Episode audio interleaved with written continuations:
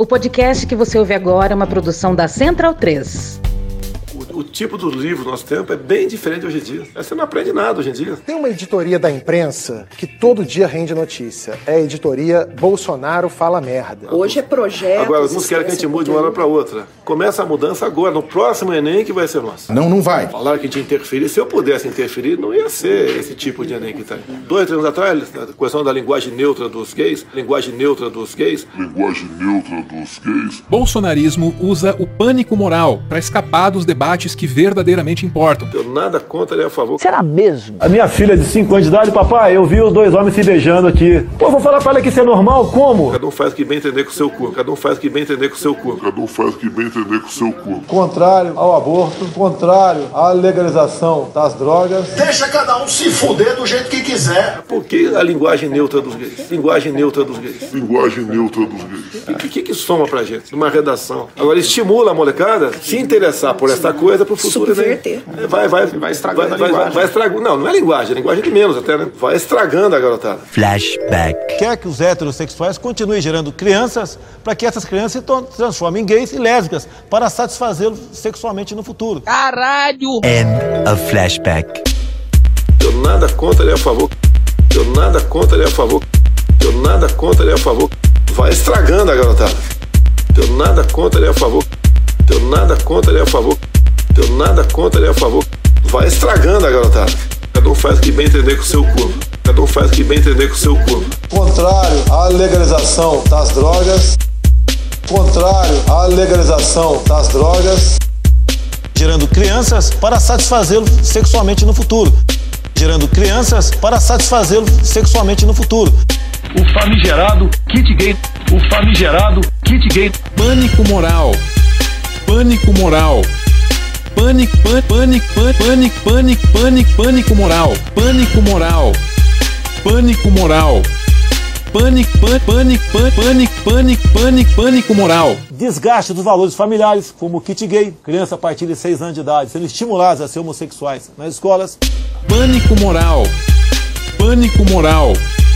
Pânico, pânico, pânico, pânico, pânico, pânico, pânico moral. Inserção dos livros didáticos da temática de famílias de lésbicas, gays, bissexuais, travestis e transexuais. Meu Deus do céu, eu não estou perseguindo homossexual. Eu não quero isso dentro das escolas. Pânico moral. Pânico moral. Pânico, pânico, pânico, pânico, pânico, pânico, pânico moral. É inadmissível que a garotada de 6, 7, 8, 9, 10 anos receba essa carga dita combate à homofobia, mas que na verdade promove o homossexualismo e a promiscuidade. Pânico moral. Pânico moral. Pânico, pânico, pânico, pânico, pânico, pânico moral.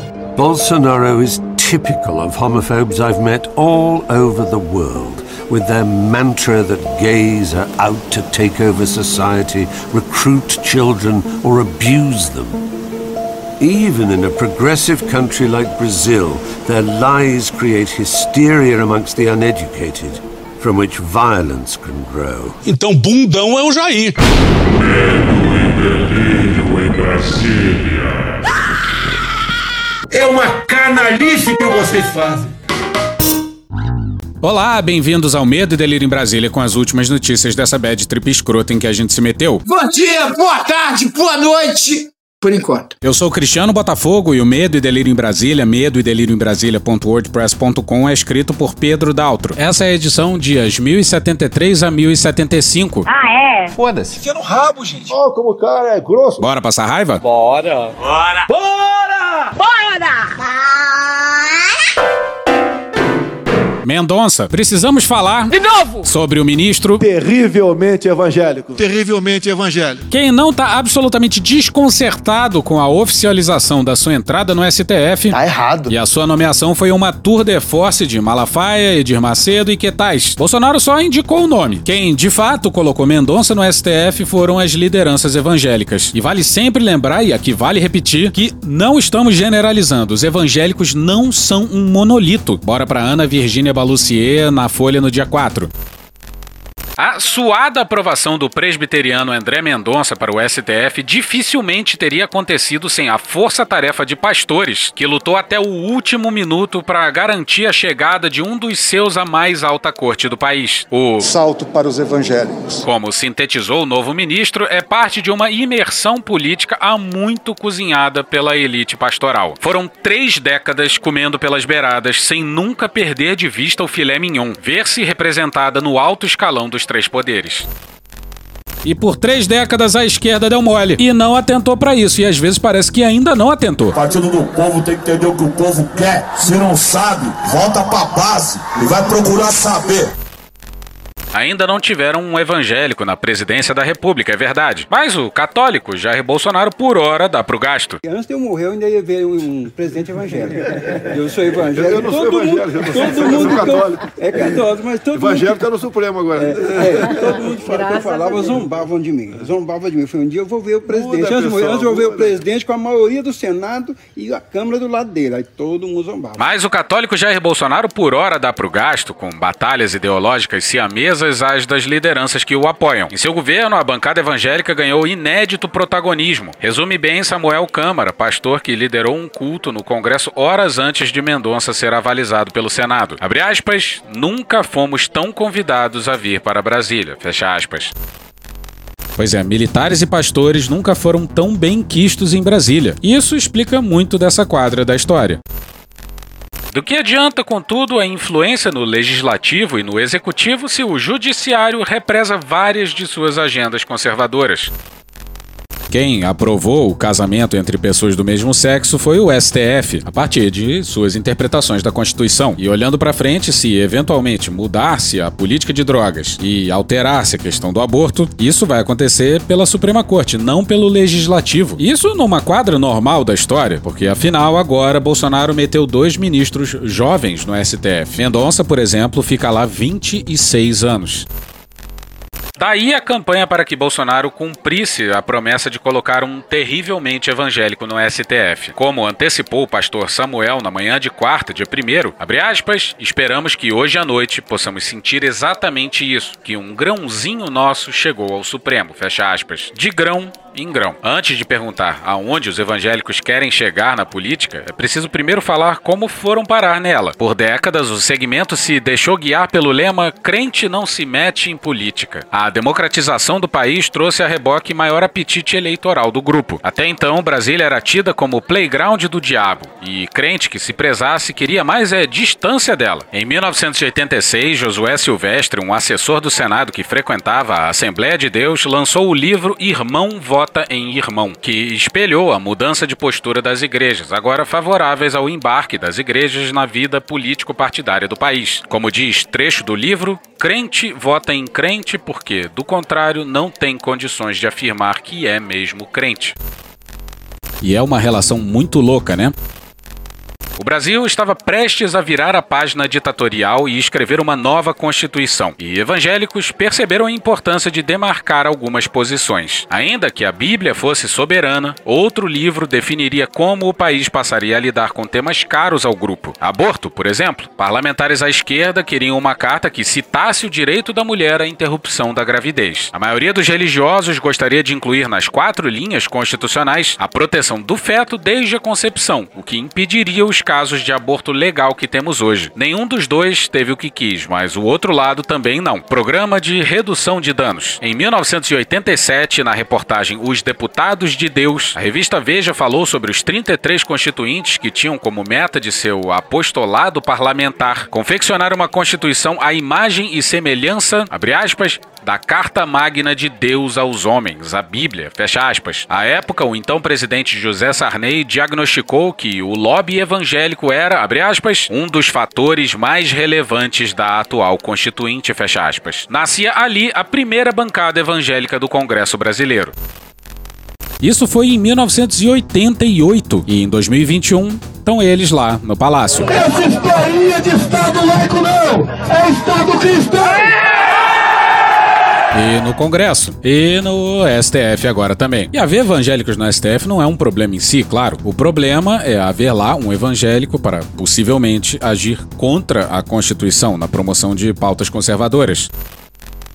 Em 2003, pareados com o primeiro governo Lula, congressistas evangélicos formalizaram o bloco com a Frente Parlamentar Evangélica. A relação do petista com o segmento é cheia de idas e vindas, mas basta dizer que naquele ano ele estava em bons termos com muitos dos líderes evangélicos que hoje defenestram o PT, como Edir Macedo e Silas Malafaia. Abre aspas, acredito que sou o pioneiro em dar consciência política aos evangélicos. Faço isso há 35 anos. Fecha aspas, diz Malafaia.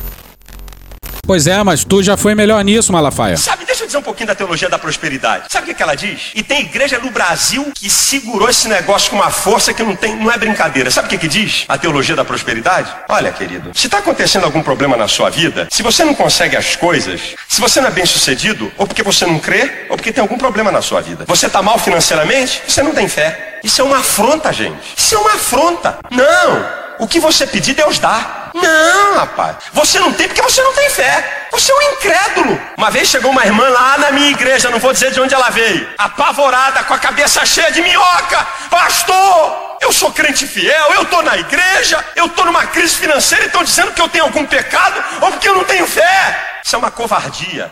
Agora eu vou dizer para você o que é prosperidade à luz da Bíblia e não esse besterol que a turma no Brasil está engolindo. Prosperidade é você compartilhar com outro. Prosperidade é você viver bem com aquilo que Deus tem te dado. Prosperidade é mesmo você tendo pouco, você ainda tem forças e capacidade de ajudar alguém que está pior do que você. Como televangelista e agora pastor influencer nas redes sociais, ele afirma que o grande despertar foi na Constituinte. Abre aspas, são nas casas legislativas que se fazem as leis que vão nortear todos os costumes da sociedade. E precisamos fazer valer nossas ideias, fecha aspas. Malafaia diz ser lorota a ideia de que evangélicos têm um projeto de poder que prevê emplacar um dos seus no topo dos poderes. Mentiroso sem vergonha vai pro inferno. Já o bispo Macedo, esse sim, tem um, afirma. O fundador da Igreja Universal teria compartilhado num almoço no Rio de Janeiro em meados dos anos 90 as intenções de eleger um presidente da mesma fé que a sua. A visão é explicitada no livro Plano de Poder, lançado em 2011 pela Thomas Nelson, um ano após o censo detectar o avanço dos evangélicos num país outrora monopolizado pelo catolicismo. O livro, assinado pelo bispo, defende a entrada do segmento na política. Nada que se daria por acaso nem por obra do destino, diz Macedo. É preciso correr atrás. Abre aspas, não é como o princípio da autopolinização da natureza, como o vento, ou o pássaro, ou mesmo um inseto que conduz o pólen de um lugar para o outro. E a vida vai acontecendo naturalmente, fecha aspas. E o primeiro passo para isso era a Prefeitura do Rio, com o Marcelo Crivella. E parecia que ele faria uma prefeitura sem muitas polêmicas, justamente pensando nesse objetivo de um presidente terrivelmente evangélico. Mas. Deu errado! O que não quer dizer que lideranças evangélicas não possam vir a fazer um presidente, nem que isso não seja bem possível. Quando a primeira bancada se formou no Congresso, era tudo mato para os evangélicos. Desde então, todas as eleições presidenciais contaram com a paulatina atuação do grupo. A conquista de um naco do judiciário é uma escala necessária no itinerário de poder preconizado em 1985 pelo Mensageiro da Paz, jornal editado por um galho da maior denominação evangélica do país, a Assembleia de Deus. Abre aspas, a Bíblia deixa subentendido que o cristão não pode eximir-se de suas responsabilidades com o mundo, escondendo sua lâmpada debaixo do alqueire. Fecha aspas, afirmou a publicação. Abre aspas, isso significa dizer que precisamos do posicionamento de crentes fiéis em todos os setores da vida secular, incluindo-se aí o segmento político. Ou será que os descrentes são melhores do que os salvos para administrar a coisa pública? Fecha aspas. Deus os livre. A conclusão desse ótimo texto da Ana Virginia Balusier é que estamos num jogo e Malafaia e sua turma estão umas três décadas à nossa frente. Transformar mentalidades dificilmente acontece em curto prazo. E o campo progressista abriu o flanco nesse lugar aí. André Mendonça acompanhou a votação no Senado em um gabinete ao lado da primeira-dama e rodeado de pastores e de deputados. E aí, quando saiu a notícia, aconteceu isso aqui.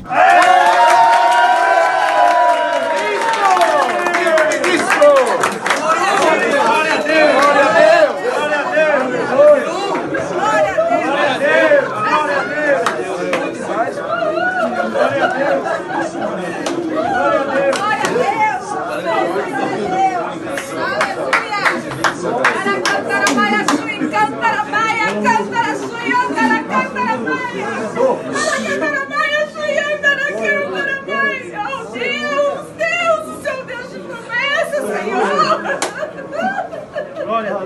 A voz mais nítida que você ouve aí é da Michelle Bolsonaro. O texto da Ana Virginia Balussier vai falar um pouco sobre isso. Mas antes a gente queria dizer que a experiência religiosa da Michelle não tem problema nenhum. O problema é Michelle, primeira dama do chefe do executivo e vários membros do legislativo comemorando juntos com o novo ministro da Suprema Corte do Judiciário. E isso em um tom extremamente religioso em um país cujo estado é laico. O problema é o que isso pode significar. O problema é a motivação religiosa de Bolsonaro Bolsonaro ao indicar André Mendonça, que não é a defesa da Constituição, nem seu notório saber jurídico ou coisa que o valha. O problema é o temor que André Mendonça venha a usar o cargo para promover princípios religiosos contrários à Constituição, possivelmente assim ferindo a laicidade. O problema é o que isso pode significar. A experiência religiosa de Michelle é do foro íntimo dela. Agora, quando o primeiro-ministro, um bandista do STF, e que esse seja indicado por motivos laicos, recebeu uma entidade na comemoração da sua nomeação, a gente também quer ver se eles vão enxergar com a mesma naturalidade. Ou seja, enfim, em suma, a manifestação da Michelle, em circunstâncias normais, nem deveria ser notícia. É uma expressão religiosa incomum aos olhos de muitos, mas tudo bem. Contudo, dado todo esse contexto surreal da nomeação do André Mendonça, o fato acaba virando notícia. Bora para uma outra matéria da Ana Virginia Balussier no dia 5 na Folha.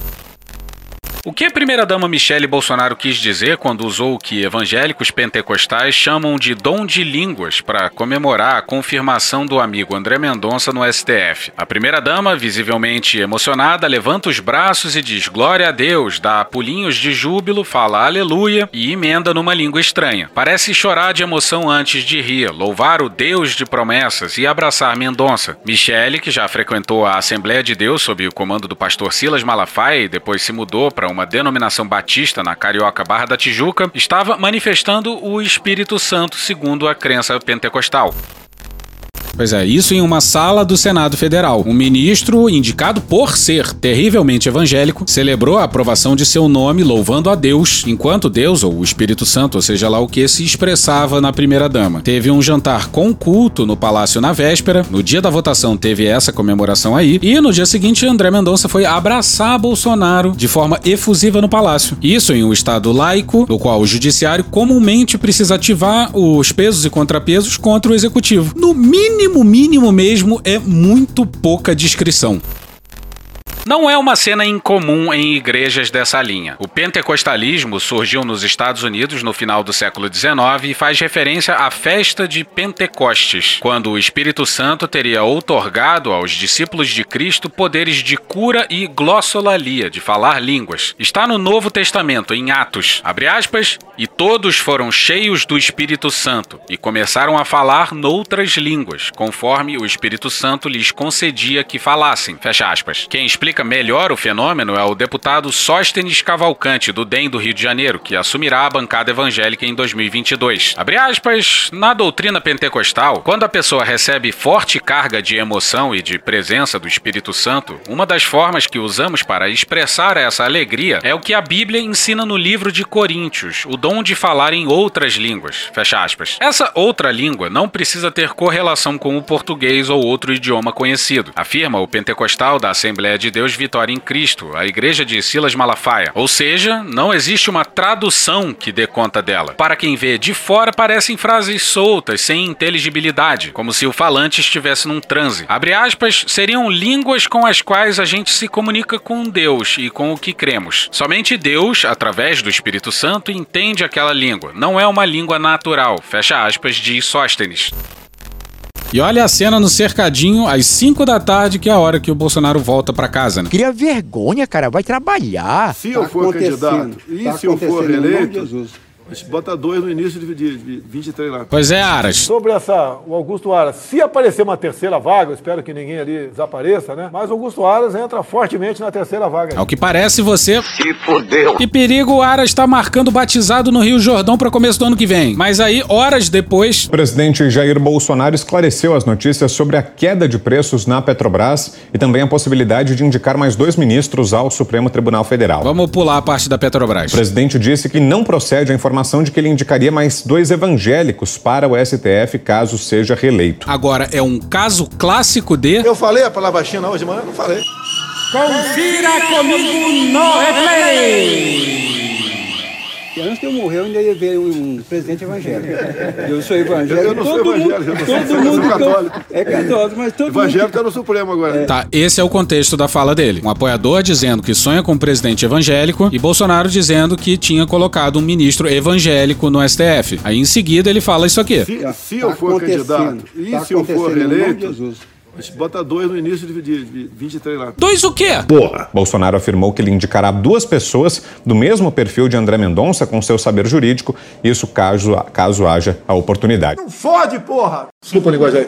Ah, Não fode, porra! Quer dizer, quando o Bolsonaro fala alguma coisa e apresentam dessa forma, aí não é fake news, né? Não tem nenhuma agência de checagem para denunciar esse absurdo. Quer dizer, houve uma, uma versão né, deformada deliberadamente para apresentar o presidente como um católico que se tornou um radical, né? Evangélico radical. Pois é, uma versão. Todo o contexto da fala versa sobre os evangélicos no poder. Isso é interpretação de texto de primário, gente. Mas isso é típico do Bolsonaro. Deixar sempre uma mini janela aberta para poder escapar. É um vírus novo, ninguém sabe se nasceu em laboratório. Os militares sabem o que é guerra química, bacteriológica e radiológica. Será que nós estamos enfrentando uma nova guerra? Qual o país que mais cresceu seu PIB? Não vou dizer para vocês. Mas eu não falei a palavra China. Não é isso que eu tô Não, peraí, eu falei a palavra China hoje de manhã? Não falei. Mano, corra, rapaz. Pois é, e o que Bolsonaro mais tem feito nos últimos dias é acenar pro público evangélico, que começa a se bandear pro lado do Lula. Mas olha o final do vídeo do cercadinho. Não, mas vai acontecer. A maioria vai estar do seu lado, em nome de Jesus. Estamos aqui isso.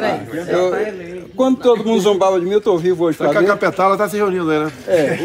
Eu sou capitão, mas a capetala tá se Hoje reunindo. eu aí. Pois é, a campanha em 22 vai ser nesse nível aí. E a Maria Homem, na Folha no dia 5, traz algo que é muito importante.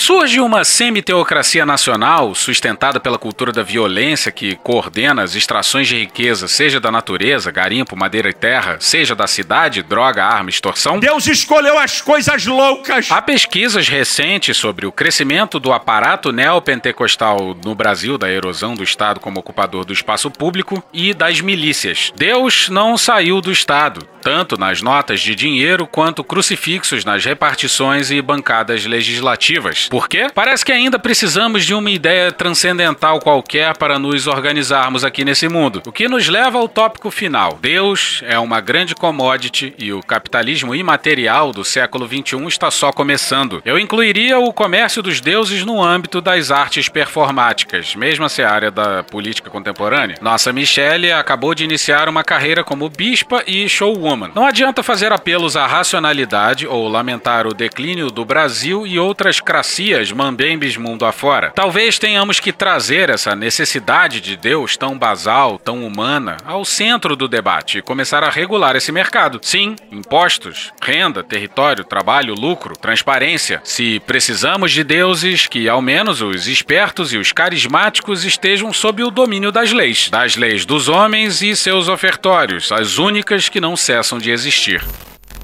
E nessa semana vai ter mais André Mendonça, porque ele resolveu ir no culto do Malafaia.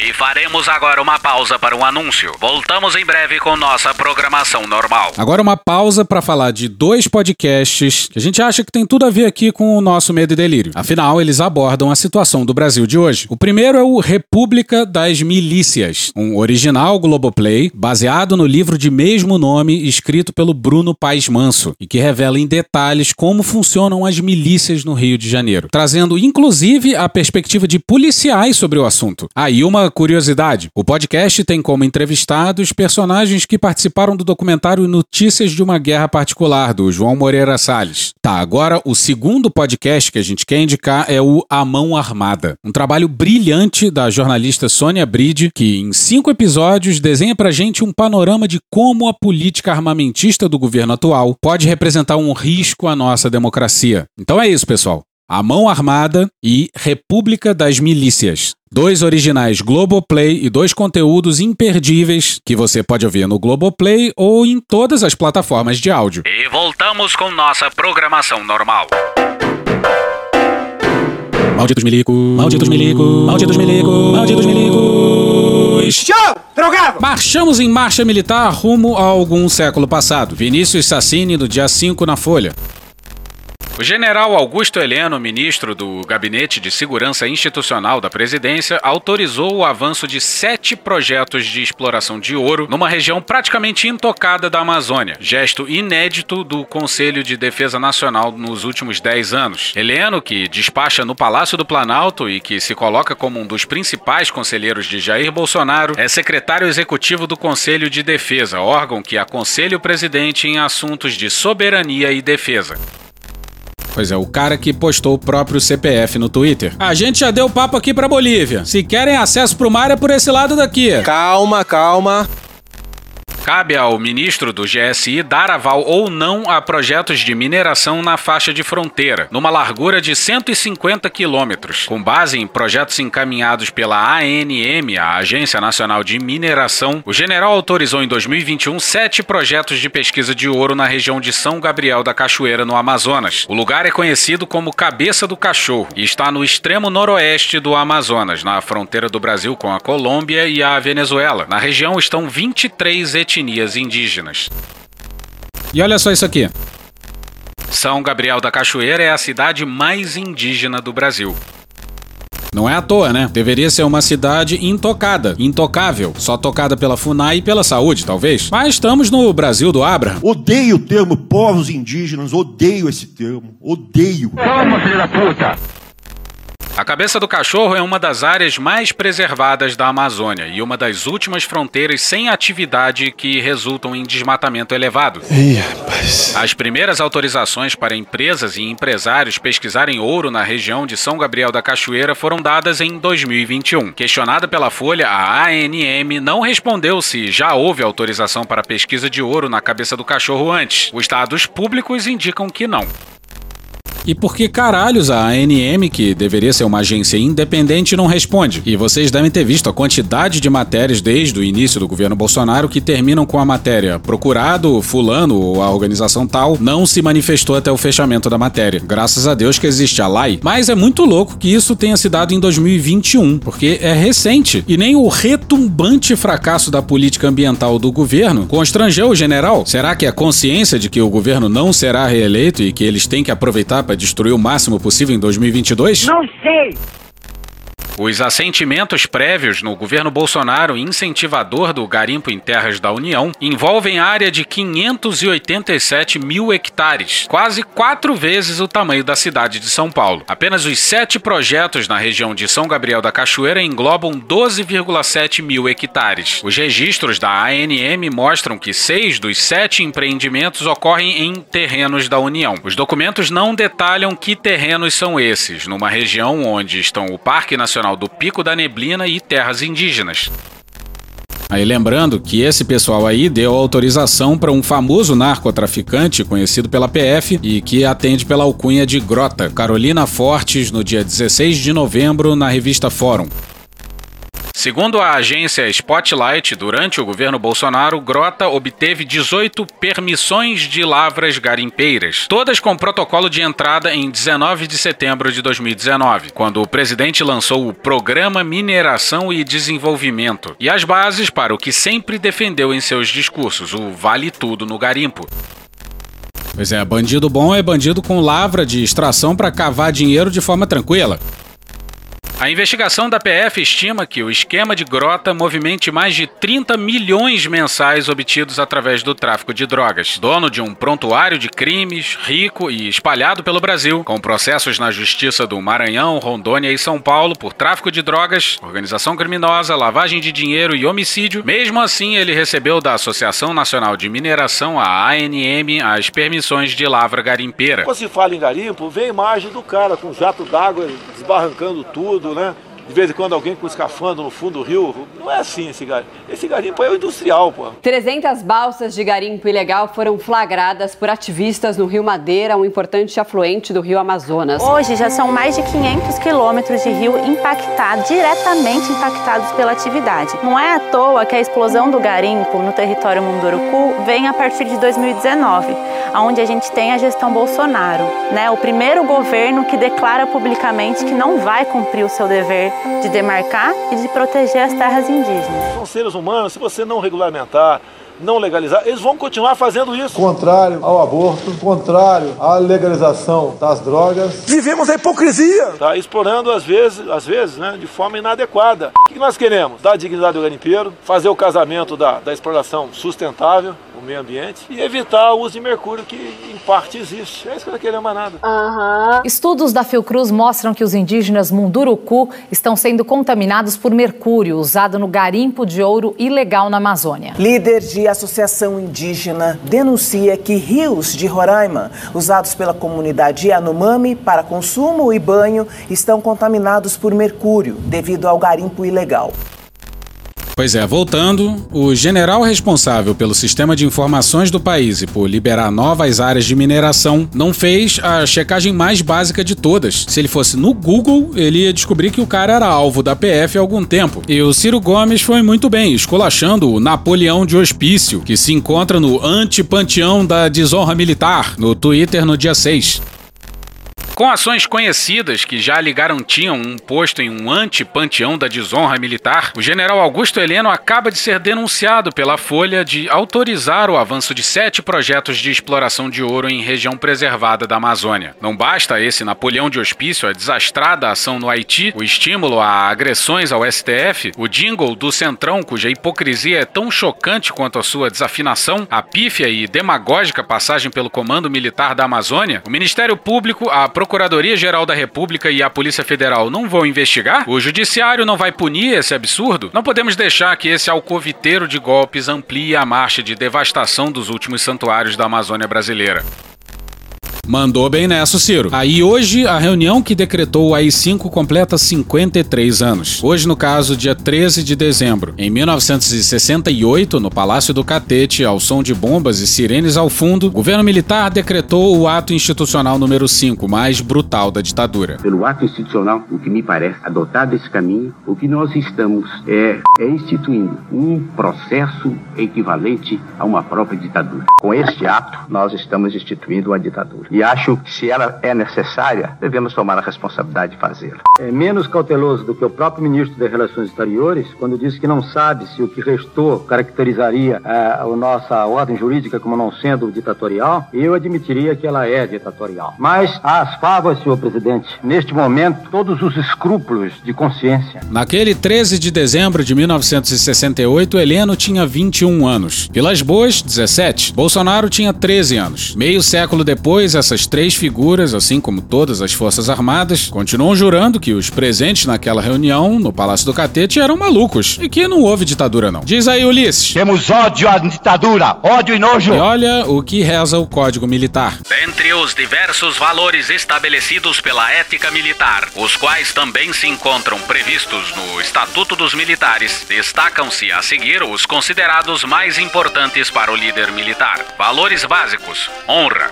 honestidade, verdade, justiça, respeito, lealdade e integridade. Pois é, mas quem louva torturador desconhece o conceito de honra. E quem diz que não houve ditadura não tem qualquer apreço pela honestidade e pela verdade. Diz aí, Mourão. Essa conta irá para as Forças Armadas. Que Deus tenha misericórdia dessa nação.